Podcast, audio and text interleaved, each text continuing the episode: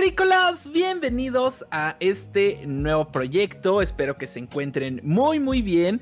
Yo soy el Alien Edu y pues estoy emocionadísimo, pero de verdad emocionadísimo porque pues después de meses y meses y meses de planeación, pues por fin se pudo concretar, eh, pues digamos que este nuevo proyecto que, que tenemos como la idea de que sea pues la nueva versión de nuestro podcast y que pues igual eh, tengamos como un poquito de, de, una dinámica diferente a la que estábamos acostumbrados y que pues ojalá que les guste, ¿no? Igual eh, pues no, no sé, este, yo creo que va a haber cosas que vamos a seguir como arreglando con el tiempo, pero hoy por hoy estoy emocionadísimo, al igual que todo el equipo de Cápsula Geek.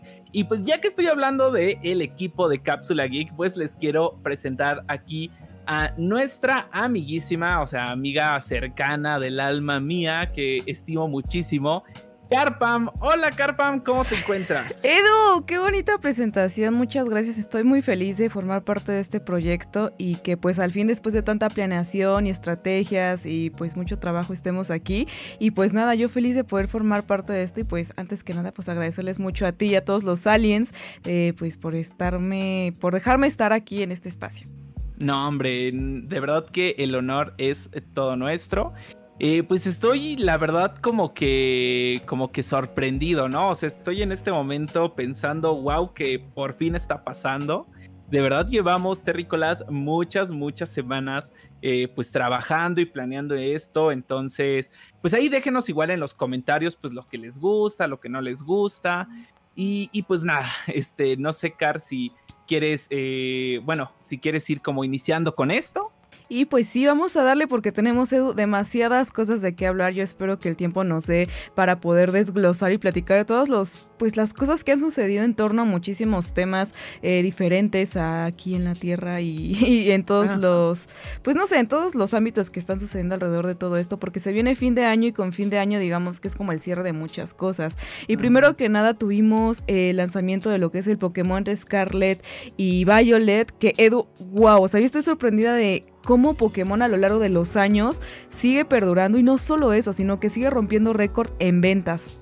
Sí, porque además es algo súper interesante, ¿no? Siento que hay franquicias que, bueno, puede que en algún momento como que captaba eh, pues cierta moda de la época y, tuvo un gran boom y obviamente con los años pues se va como, como bajando ese hype, pero parece que con Pokémon es todo lo contrario, ¿no? O sea, si de por sí nació siendo un monstruo, pues cada vez se hace un monstruo más grande, ¿no? Y, creo que también tiene que ver con que, bueno, eh, las generaciones que, iniciaron con Pokémon, pues ya son eh, adultos, quizá muchos tienen hijos, y pues como que tratan de transmitir, digamos, esos buenos valores de, llevar a Pokémon en el corazón.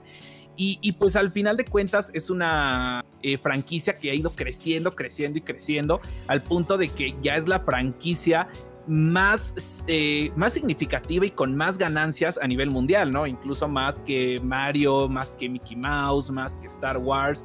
Obviamente no estamos hablando únicamente del videojuego, estamos hablando de Pokémon y todo lo que engloba, es decir, eh, pues que es su juego de cartas, su anime, mm, los peluches, restaurantes, etc, etc, etc. Pero bueno, o sea, de verdad es que eh, esto es simplemente, yo creo que un hito histórico que estamos presenciando.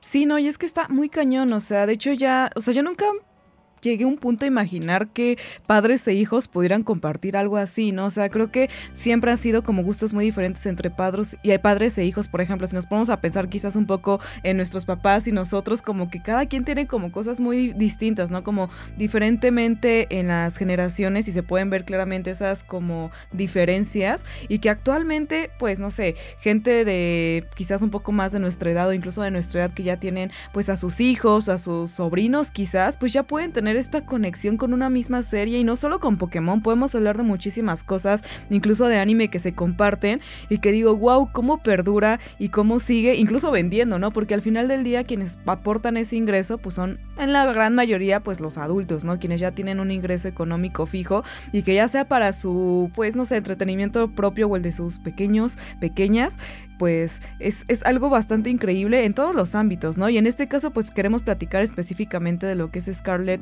eh, and Violet, que bueno, hay muchos temas, ¿no? Desde que ah, vendió más de 10 millones de copias, pero aparte de eso presentó Buxedu, entonces hay muchísimas cosas de qué platicar al respecto del título. Sí, pues como tú lo mencionaste, eh, bueno, el, viernes pasado por fin tuvimos la oportunidad de, que, bueno, salió a la venta eh, pues estos dos juegos que en, que en, español fueron traducidos, me parece, como Pokémon eh, Escarlata y Púrpura. No, no, le pusieron Violeta, no sé por qué, pero bueno, le pusieron Escarlata y Púrpura. Es que Púrpura es que ahí hay un tema con los colores, entre el morado, púrpura, violeta, según hay muchas diferencias, pero bueno, o sea, si es violet, creo que lo lógico es que sería violeta, pero también entiendo que al menos, por ejemplo, en ciertas partes, el morado, eh, o sea, como que llamarle violeta al morado es como muy raro, ¿no? Como que no es muy común. Sí, entonces yo creo que, por eso.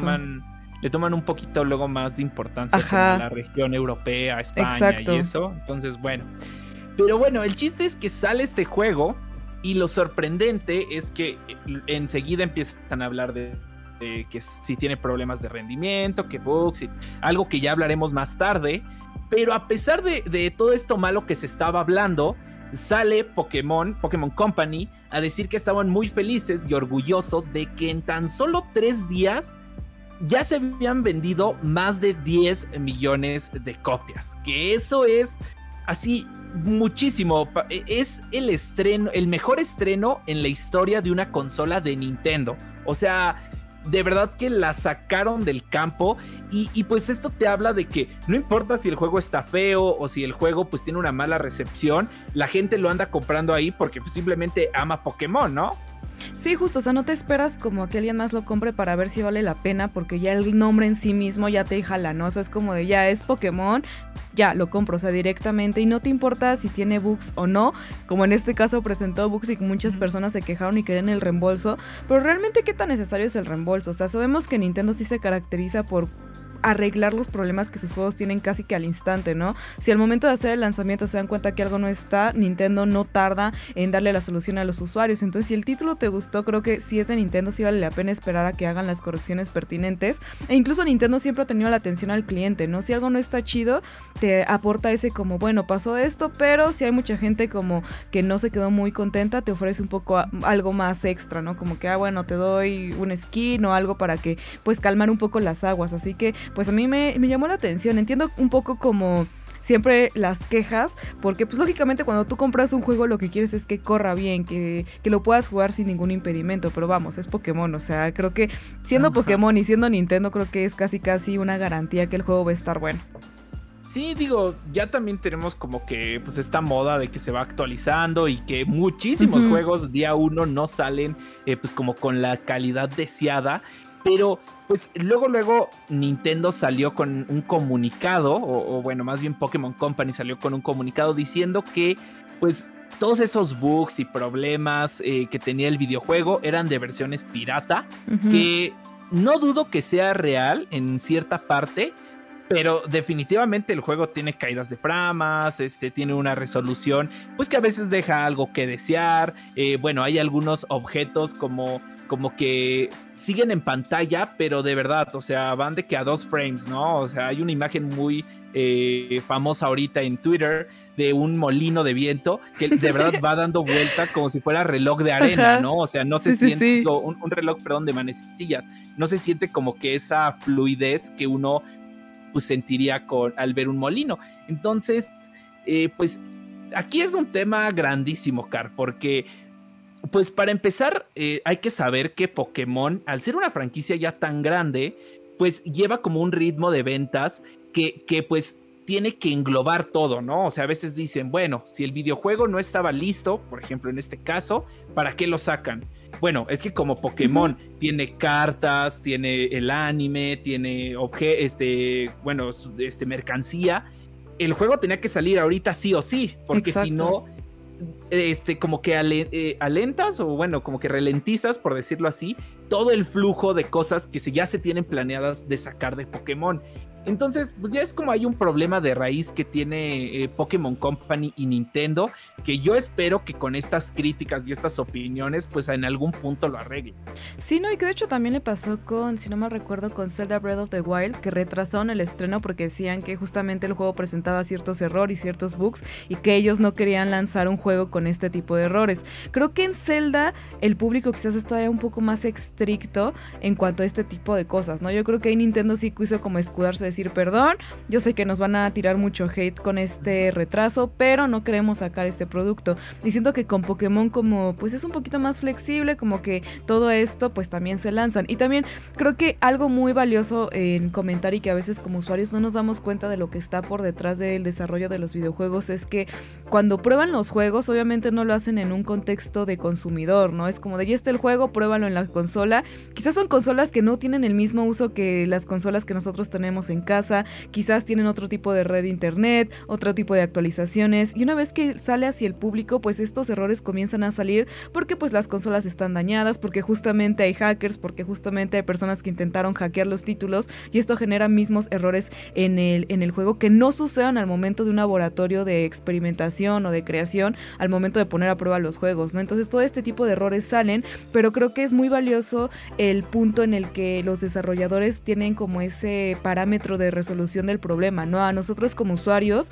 cómo nos pueden atender a qué velocidad. Ellos tienen como que tener presente mucho que estas cosas pueden llegar a suceder y tener como ciertas estrategias para poder afrontar el problema, ¿no? Hay que ser realistas, es algo que es muy común que sucede y que vaya a pasar, pero creo que queda en cada desarrolladora pues darnos una solución eficiente, porque al final del día estamos pagando, ¿no? Entonces sabemos que va a pasar y creo que como consumidores hay que ser un poco pacientes, sin embargo sí exigir lo que pues nos toca al momento de comprar el título, pero pues relajarnos un poco porque los bugs pueden salir.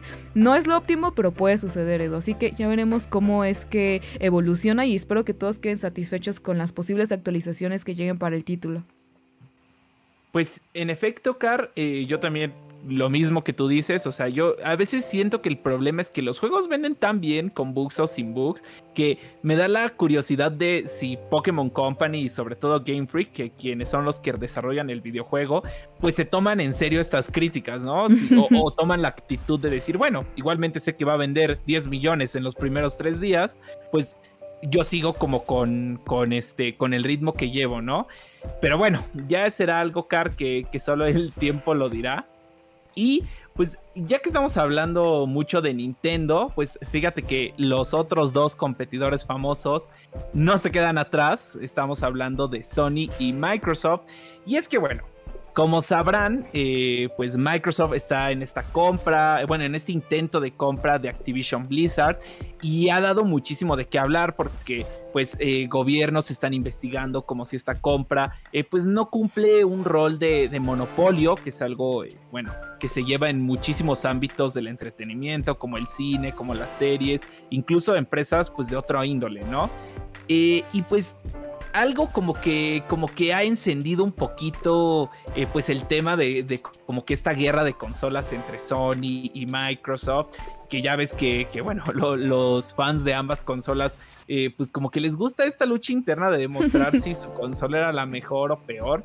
Independientemente de eso, pues salió un tema como relevante entre todo esto que te estoy nombrando, porque pues resulta que es Microsoft no dejó o no permitió que el servicio de PlayStation Plus, eh, bueno, no, sí, ah, sí, PlayStation Plus, eh, digamos que este servicio que es muy, muy parecido o incluso la misma idea que, que Game Pass, pues estuviera en sus consolas de Xbox.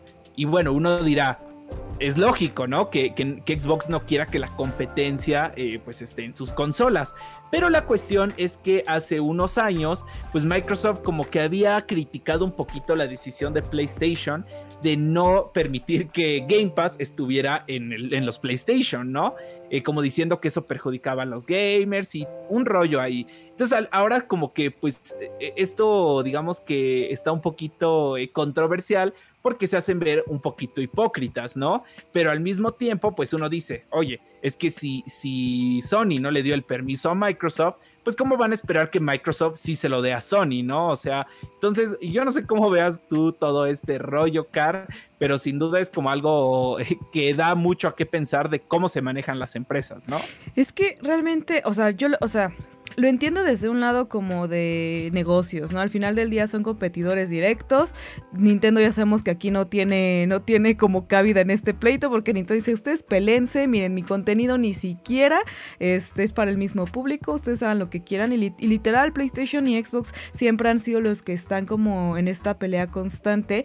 Y hasta cierto punto lo entiendo, ¿no? Como que en cuestiones económicas se comprende. Sin embargo, pues creo que podrías abrir un poco el parámetro hacia la audiencia, ¿no? Tú podrías decir, es que yo prefiero Xbox por ciertas características de hardware más que por otra cosa.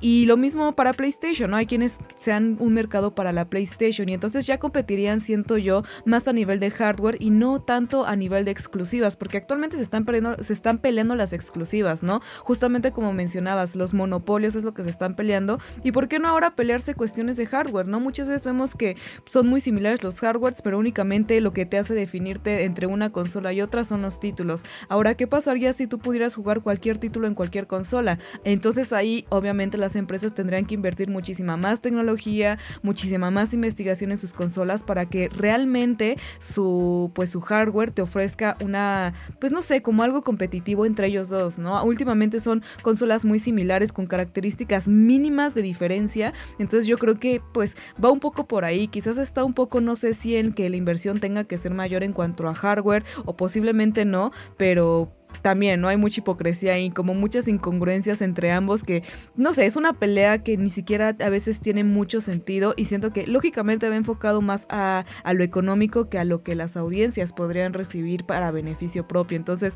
no sé, creo que más que estarse peleando entre ellos estas cuestiones sí deberían pensar mucho más allá hacia el consumidor. Sí, claro, y, es que justo, eh, pues yo decía, ¿por qué no llegan al trato en conjunto de que, bueno, Game Pass va a estar acá y este y PlayStation Plus allá, ¿no? No creo que eso llegue a pasar, o sea, yo simplemente en este momento lo veo algo sumamente imposible, pero pues al final sí como que esta guerra, digamos, de consolas, pues va a seguir para, para rato, ¿no? Y algo que me parece interesante, lo que mencionas del hardware, pues Microsoft hace muy poco, eh, eh, este Phil Spencer, que es el CEO de la marca de Xbox, pues eh, se, se, pronunció a a decir que ellos en algún punto quieren tener un, eh, pues como que un modelo muy parecido a lo que hace Nintendo con sus títulos y que ya los FPS o el fotorrealismo, pues no importe tanto, cosa que a mí se me hace raro porque siento que no están entendiendo cuál es su audiencia, o sea, la audiencia de Xbox es la persona que quiere los mejores gráficos, el mejor rendimiento, este, eh, el tener una consola que se asemeje a la PC Master Race. Entonces, pues no sé, o sea, yo, yo siento que pues ya solo ellos y sabrán qué es lo que tienen en sus mentes y sus estrategias, pero sin duda me sorprende como lo poco que sabemos del futuro del gaming. Sí, no, y también justamente tenemos como este otro lado, ¿no, Edu? Donde Microsoft no solo tiene el Xbox, o sea, también tiene este las computadoras, o sea, él también le está metiendo por otro lado al PC gaming, entonces tienes un competidor doble, no solo te está compitiendo con las consolas, sino que también está haciendo equipo de cómputo para gamers, entonces tienes una competencia doble ahí. Sony qué está haciendo en cuanto a, dispositivos electrónicos de gaming, o sea, Sony ahí tiene todo detenido, simplemente para gamers tiene pues su PlayStation y listo, ¿no? Como que de ahí no mueve más un dedo y pues yo creo que es ahí un poco más la calma de Xbox, como que dice, sí, haz, haz lo que quieras ¿no? Incluso pasó con el, con el visor de realidad virtual, ¿no? Le preguntan justo a Phil Spencer, oye, PlayStation va a lanzar su PlayStation 5 con un nuevo visor de realidad virtual que le va a competir al pasado, que mejoras, etcétera, ¿tú por qué no? Y él dijo, pues ¿por qué no? O sea, tenemos Xbox para los que quieran jugar en consola y para aquellos que quieran tener una experiencia mucho más inmersiva, tener una experiencia no solo con videojuegos, sino con, pues no sé, muchas cosas de entretenimiento en realidad virtual, pues para eso tenemos el Oculus en nuestras computadoras Microsoft, ¿no? Entonces como que separan esto y amplían como su mercado, ¿no? Para gamers tenemos esto, pero hay otro mercado. Entonces ahí Xbox literal con Microsoft está ampliando muchísimo más el panorama. Entonces yo creo que, como dices, no va a suceder, pero, pero no sé, PlayStation sí debería como ver un poco más el panorama. ¿Por qué no lo hace? No lo sabremos y será un misterio, pues al menos en los próximos años, yo creo. Sí, no, definitivamente. Este, yo creo que además, pues sí es una, digamos que ahí es una pelea como, como de cierta forma, en mi opinión muy personal, eh, pues dispareja, ¿no? Porque como tú lo dijiste, Xbox tiene la cartera de su papá Microsoft, que es de las empresas más ricas y más millonarias de todo el mundo, ¿no? Algo que no tiene Sony y pues se puede dar el lujo de cosas como Game Pass, de cosas, cosas como, como que tiene sus servicios de, de tres meses por 10 pesos, como la compra de Activision, Blizzard, cosas que Sony no podría porque no son rentables y porque Microsoft pues lo hace viendo a 10 o 15 o hasta 20 años de inversión, ¿no? O sea, simplemente son cosas monstruosas. Sí, la verdad es que ahí tienen como varias cosas. Ya veremos cómo evoluciona, ¿no? Porque la competencia ya está muy... Eh, desequilibrada y rara. Entonces, como te decía, incluso Nintendo ni se mete ahí. Es como, sí, si ustedes dos pelencia allá, yo tengo acá como mi nicho hecho perfecto, así que ustedes hagan lo que quieran. A mí no me interesa, ¿no? Como que Nintendo sabe que yo ni siquiera les peleo en consolas, yo ni siquiera les peleo en títulos. O sea, hagan las cosas como quieran. Así que, pues no sé hasta dónde puedan llegar esta, a llevar, puedan llevar esta pelea, qué tan lejos la puedan hacer. Así que, pues ya veremos cómo es que, pues, lo hacen a futuro. Pero Edu, también una leyenda así como Nintendo y Xbox y PlayStation que directamente empezaron en el gaming, pues otra leyenda del gaming es Faker. Yo no sé ustedes si sepan de quién estoy hablando, pero posiblemente sí. Y es que realmente Edu, no me dejarás mentir, pero si te gusta LOL o no te gusta LOL, todos sabemos quién es Faker por la manera en la que ha podido desarrollarse dentro de los videojuegos. Y es que técnicamente también está muy joven, empezó muy chiquito y que pues bueno, Edu por fin va a renovar contrato eh, en, el equipo de Team One. Y, nada, o sea, a mí me parece de hecho increíble que por fin aparte recientemente en el campeonato pues el equipo de Faker no ganó, se llevó el campeonato otro equipo. Y esto también pues no sé, como que puede demostrar un poco más allá el panorama porque de hecho era invicto, o sea, todos sabían que si Faker estaba en ese equipo, era ganaba Faker, era ya la imagen incluso de, la entrada del campeonato, ¿no? Entonces, eh, no sé, es una leyenda y pues ya hay ciertas actualizaciones en su contrato, Edu. Sí, pues como bien lo dices, es como de esas super leyendas del gaming que juegues o no LOL, pues quizás lo has escuchado ahí en la conversación, ¿no? Sobre todo si estás pues muy metido en, esto de, del mundo del gaming y pues su contrato se renueva, como bien lo dijiste, y pues algo que a mí me llama la atención es ver que pues ahora él no, se va a retirar como se pensaba, se pensaba que este quizás podía ser su, su último este, torneo.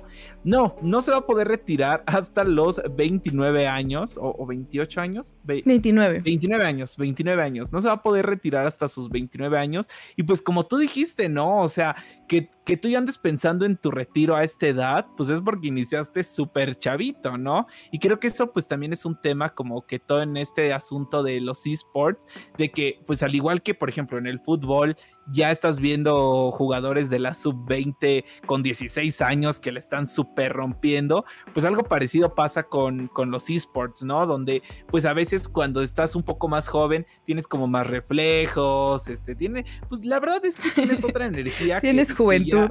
Ya, mi edad ya casi no tienes, ¿no? Este, yo recuerdo cómo jugaba ciertos títulos cuando tenía 18 años y, y no, de verdad es que ya mi edad, Car, no es lo mismo. Sí, no, obviamente, y también el desgaste, ¿no? Creo que tanto tiempo estar en lo mismo, literal, es como una profesión, o sea, sí te dedicas, y es exactamente lo mismo de los, eh, de los deportes tradicionales o convencionales, que también tienes un desgaste mental, físico, etcétera, ¿no? Creo que siempre está este debate, ¿no? De si los esports pueden considerarse un deporte. En lo personal, yo digo que sí, porque pues tenemos otros deportes como eh, la Fórmula 1, como el ajedrez, que técnicamente no son eh, como, pues, no sé, el fútbol, la natación que te requiere un desgaste físico notorio o muchísimo mayor, pero pues sí requieren de un entrenamiento, sí requieren de estrategias, incluso de trabajo en equipo, e incluso existen muchas otras eh, pues lesiones en las manos, en la espalda, en el cuello, de pasar tanto tiempo sentados en las consolas jugando, en las computadoras, por lo mismo, ¿no? Entonces, pensar el simple hecho de, no sé, estar así ¿Qué te gusta, Edu? Como unos 20 años, como lo puede ser quizás un trabajo convencional de, no sé, arquitecto, nutriólogo, doctor, que pues si no es un, digamos, un trabajo físico desgastante, pues sí te requiere estar en horas muy estresantes, etcétera. Eh, el, simple hecho de jugar videojuegos. Entonces, mantenerte en esta como constante, en esta misma presión de los campeonatos, creo que va mucho más allá de, de cualquier cosa. Y pues bueno, creo que lógicamente si empiezan muy jóvenes, pues lógicamente el desgaste es mayor. Ahora, si tomamos también en cuenta que los videojuegos o los esports o la profesionalización de los mismos no tienen una base eh, académica como tal, pues lógicamente agarran a chicos de las preparatorias, de las universidades que quizás tienen esta habilidad y pues los jalan, ¿no? Los, los adoptan dentro de sus equipos por lo mismo, ¿no? Porque no hay una profesionalización como tal. No sé si en algún punto esto llega a, a lograrse, pero creo que sería importante también platicar, ¿no? Porque muchas universidades ya tienen a sus equipos, pero un poco más como, no sé si por la moda o no sé si porque realmente vean un futuro en los esports, pero bueno, ya se está empezando a involucrar esto como parte de un sistema de deportivo. Entonces, ya veremos más adelante en unos cuantos añitos si esto se profesionaliza y cómo es que lo adoptan, pero mientras... Así suceden las cosas, agarran a los chavitos con las habilidades más chidas, como con los más hábiles que pueden encontrar y los pasan a su equipo. Así que, pues lógicamente, esa como jubilación llega muy pronto, Edu. Ah, sí, no, y qué envidia, ¿no? Estar de jubilando. Digo, no sé con, con qué calidad de jubilación llegues, no, no creo que tampoco sea muy buena, pero pues qué envidia, ¿no? O sea, yo, yo la verdad es que siento que yo soy medio maleta para los videojuegos. yo también. Lo amo con todo mi corazón, pero no, o sea, yo creo que yo no podría ser esporter de ningún tipo. Como, como yo digo, yo soy manquita pero bonita.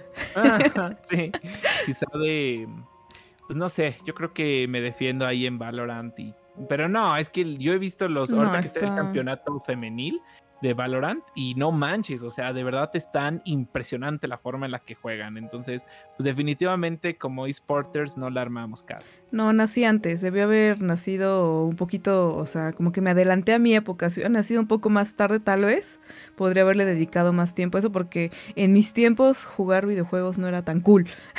Sí, no. Y como tú dijiste, ¿no? Ahorita ya ves a las universidades montándose en este tren de, de ser gamer y de que nosotros apoyamos esta, pues esta revolución y así. Pero pues en algún punto los profesores incluso hacían burla si jugabas videojuegos de que eras un vaguito o que ya dejaras eso. Ahora es el rarito, bueno, no sé. Chicos, aunque ustedes no lo crean, en algún tiempo ser, o sea, ser gamer no era cool, o sea, ser, gamer y ver anime no era como de los chicos cool. Hubo un tiempo en el que eso no era como tan... Eh, pues sí, no sé, como que no era tan normal o no sé, pero no era tan bien visto, pues. Sí, yo me acuerdo que incluso en, en, mi primaria cuando llegaba a contar, era, o sea, cuando yo contaba que jugaba videojuegos, como que les daba asco o les daba repelús.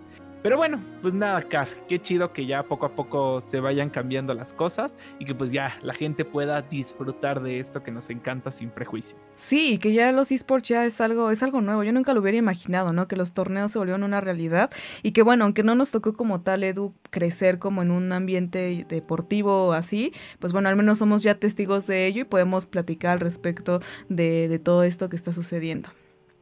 Y bueno, Car, también en este show queremos tener pues como que esta sección donde también hablamos de películas y series, no solo de videojuegos, que pues también es algo que nos encanta y nos fascina. Pero pues al mismo tiempo tengo una nota que como que engloba las dos partes, eh, tanto videojuegos como películas. Y es que James Gunn, que es, eh, pues, este digamos director súper conocido por hacer obras como por ejemplo recientemente Los Guardianes de la Galaxia y que pues ahora tiene como un poquito ahí de, eh, pues de, renombre también dentro del estudio de DC.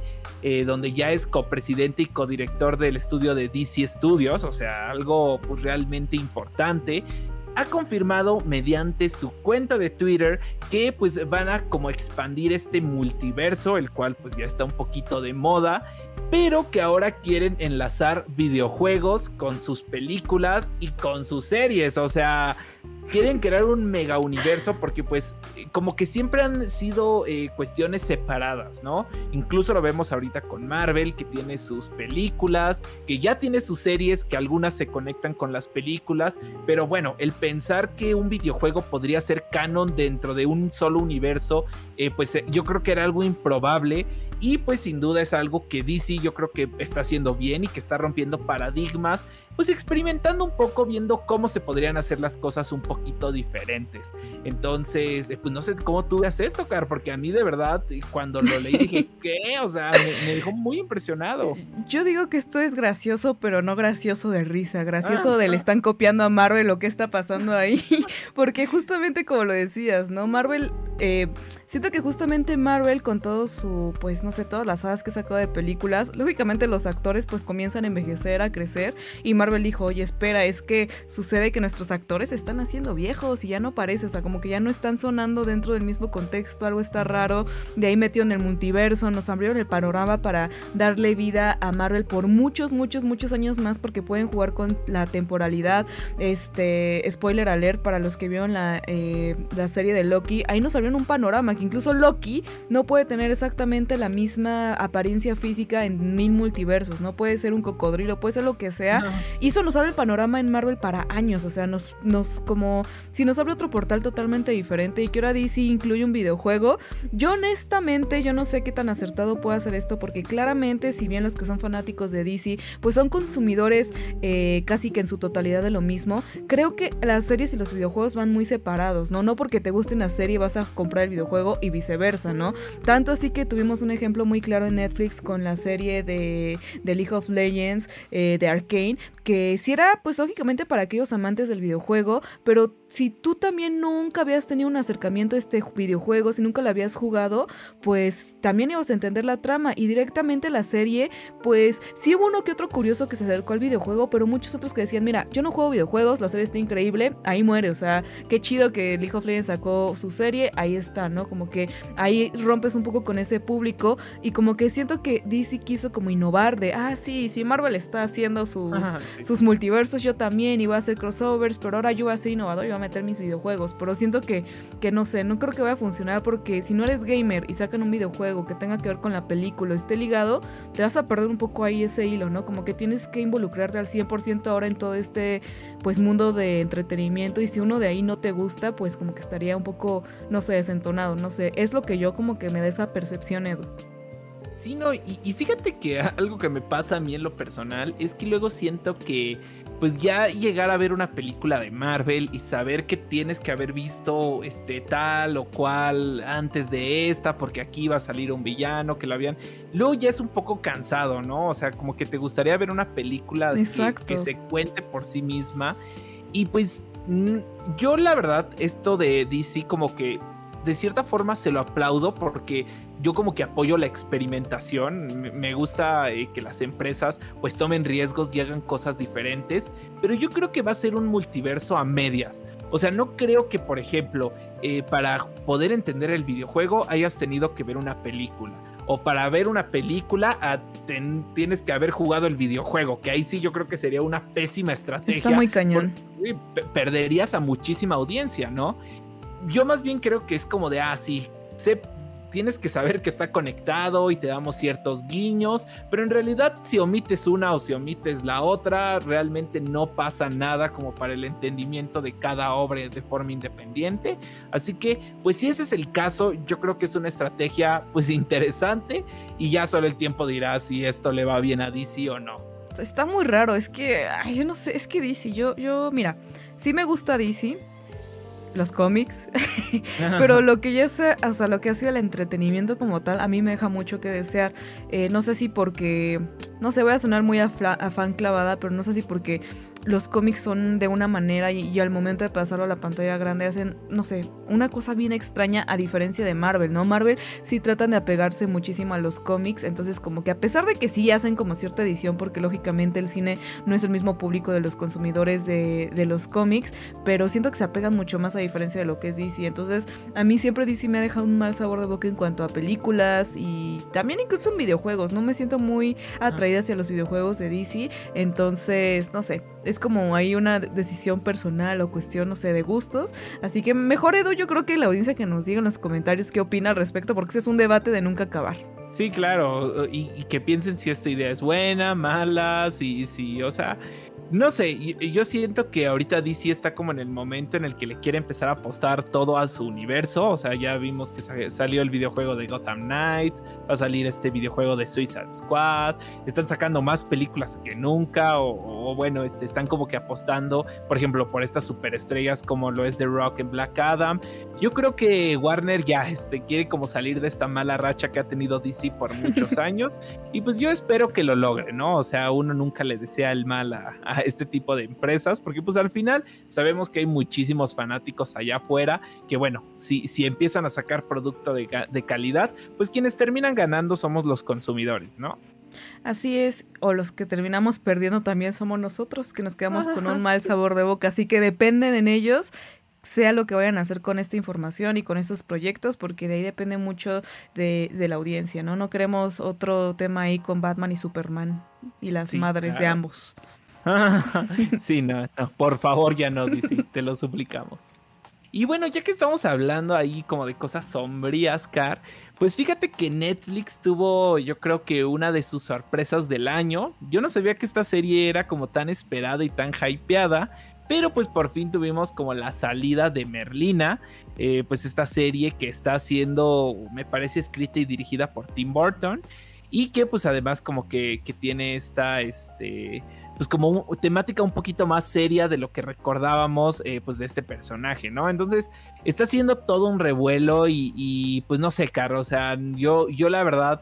Eh, pues he tenido como la oportunidad de ver ahí a medias, pero, pero pues sin duda como que eh, el estruendo y los comentarios y la crítica y todo lo que te están bombardeando pues del tema de esta serie es impresionante. Sí, no, sobre todo en TikTok, o sea, la cantidad de, cosas que hay en TikTok y ahora con el trend de, pues primero el baile, ¿no? Como el ah. y luego el otro trend como de voy a volver a ver la serie tal eh, por la trama, ¿no? Y la trama es otra cosa, bueno, ah. sí, es como un chico guapo, una chica guapa de la serie, no sé, X, ¿no? Entonces como que ya desde ahí a mí, Edu, la cantidad de, de TikToks que me salen al respecto, o sea, hace como que pues no sé, es una publicidad totalmente gratuita que te hace querer ver la serie. Yo no la he visto, pero ya tengo ganas y ya más o menos sé de qué va, gracias a todos estos trends y todo como lo que está surgiendo en redes sociales. Y también por otro lado, siento que esto va muy ligado a lo que había sucedido con Netflix, de sus nuevos planes de suscripción, que yo la verdad es que los revisé porque me dio curiosidad, quería ver Merlina y la verdad es que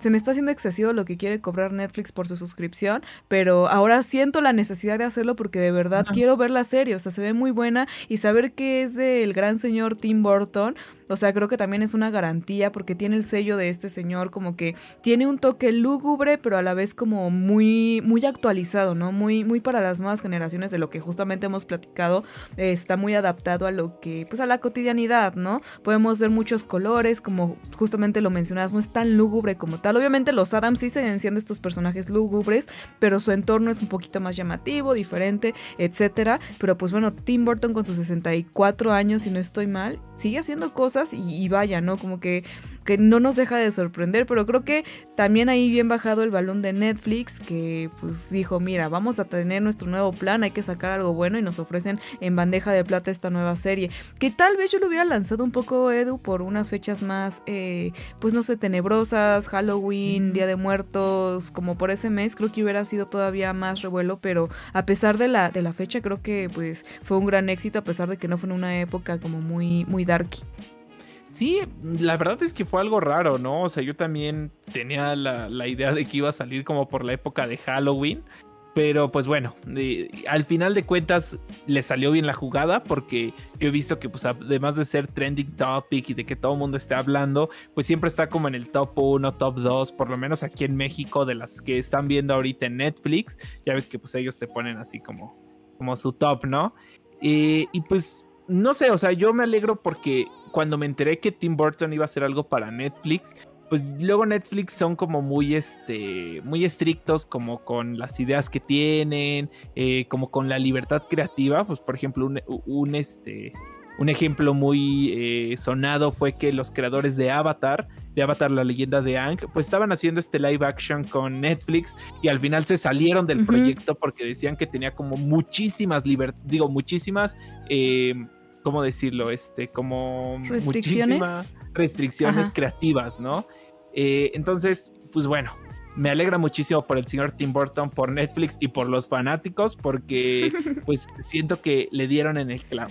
Sí, la verdad es que es una buena opción y pues no sé, Edu, yo creo que más bien no nos hagan spoiler en los comentarios porque todavía Edu y yo le vamos a dar como ese beneficio de la duda, la vamos a ver y ya les contaremos después si nos gustó y qué nos pareció, Edu, ¿te late? Sí, claro, me parece perfecto. Y pues mira, Car, ya que, estamos este, pues, hablando ahí como, como de los estrenos que van saliendo, pues uno que me emociona muchísimo y que ya no falta tanto, pues es la película de Super Mario Bros. La cual pues sabemos que está haciendo Illumination, este estudio muy famoso que hizo los Minions y por ejemplo mascotas también. Eh, siento que han tenido pues una calidad bastante buena respecto a animación. Y, pues están trabajando de la mano con Nintendo y sobre todo con Shigeru Miyamoto, el creador de, pues, de Mario Bros, el señor Shigeru Miyamoto, para esta película que bueno, cada vez que sale un tráiler yo de verdad me hypeo más y que al mismo tiempo me alegra de que pues Nintendo le tenía muchísimo miedo a hacer una película de Mario, pues por los fracasos que llegó a tener en el pasado. Pues todos recordamos esta mítica película live action de los ochentas, que fue un rotundo desastre, ¿no? Y que pues incluso quitarle eh, pues esa como, como... Eh, pues esa idea de que las películas de, de, videojuegos eran malas, pues tiene nacimiento con esta, con esta película de Super Mario, ¿no? Entonces, pues yo vi el tráiler y la verdad estoy muy emocionado, acá. Sí, no, y es que en los ochentas tenían como una afición por sacar videojuegos malos. O sea, Mortal Kombat también era el claro ejemplo de que sacó una película medio rara y bueno, en fin, ¿no? Como que hay varios títulos que como que no estaban tan chidos. Pero creo que justamente no era el momento de Nintendo, ¿no? En esa, en esa época creo que la tecnología no se prestaba para darle vida como debía a un personaje ficticio tan carismático y tan característico como Mario. Y creo que justo en este momento es ese momento en el que tienen que hacerlo, ¿no? En donde Mario ya tiene un renombre bastante grande, en donde fue también imagen de los Juegos Olímpicos cuando en Japón, que de hecho pues ya se puede considerar la misma mascota o imagen directa de Nintendo. Entonces creo que es justo ese momento y tomando en cuenta también las tecnologías nuevas, ¿no? Donde ya todo este tipo de edición y las herramientas que tienen para hacer pues todo el modelado 3D, creo que es justo ese momento y guau, Edu, creo que sí justo es como este trailer lo único que hace es emocionarnos de ya verla, ¿no? Como poder tener este personaje tan querido y tan icónico en pues el mundo gamer, yo creo que es como lo que, no sé, lo que creo que puede, podemos destacar de este Nintendo Direct, ¿no? O sea, como que esa emoción y ese hypeo que nos están causando con esos poquitos detalles que nos van presentando poco a poco. Sí, y yo la verdad lo único que espero es que con los trailers que van saliendo no nos spoilen los mejores momentos de la película, como suele pasar. Pero bueno, respecto a la calidad de la película, yo sé que me va a encantar. Sobre todo me da confianza que Shigeru Miyamoto, eh, como digo, el creador de míticas franquicias como Mario, Zelda, Zero, Pikmin y muchísimas otras, pues esté tan involucrado, ¿no? O sea, justo él como que nunca se había hecho una película de Mario porque él lo ve como su bebé, como su hijo, y pues no le gustaría un mal uso de su personaje. Y pues eh, eh, yo creo que Illumination fue los que se acercaron y le dijeron, tú vas a estar en todo el proceso eh, pues de la creación de la película, del guion, nada se, va a nada se va a hacer sin tu aprobación y pues al final estoy seguro que eso es lo que le va a dar el éxito que se merece esta película.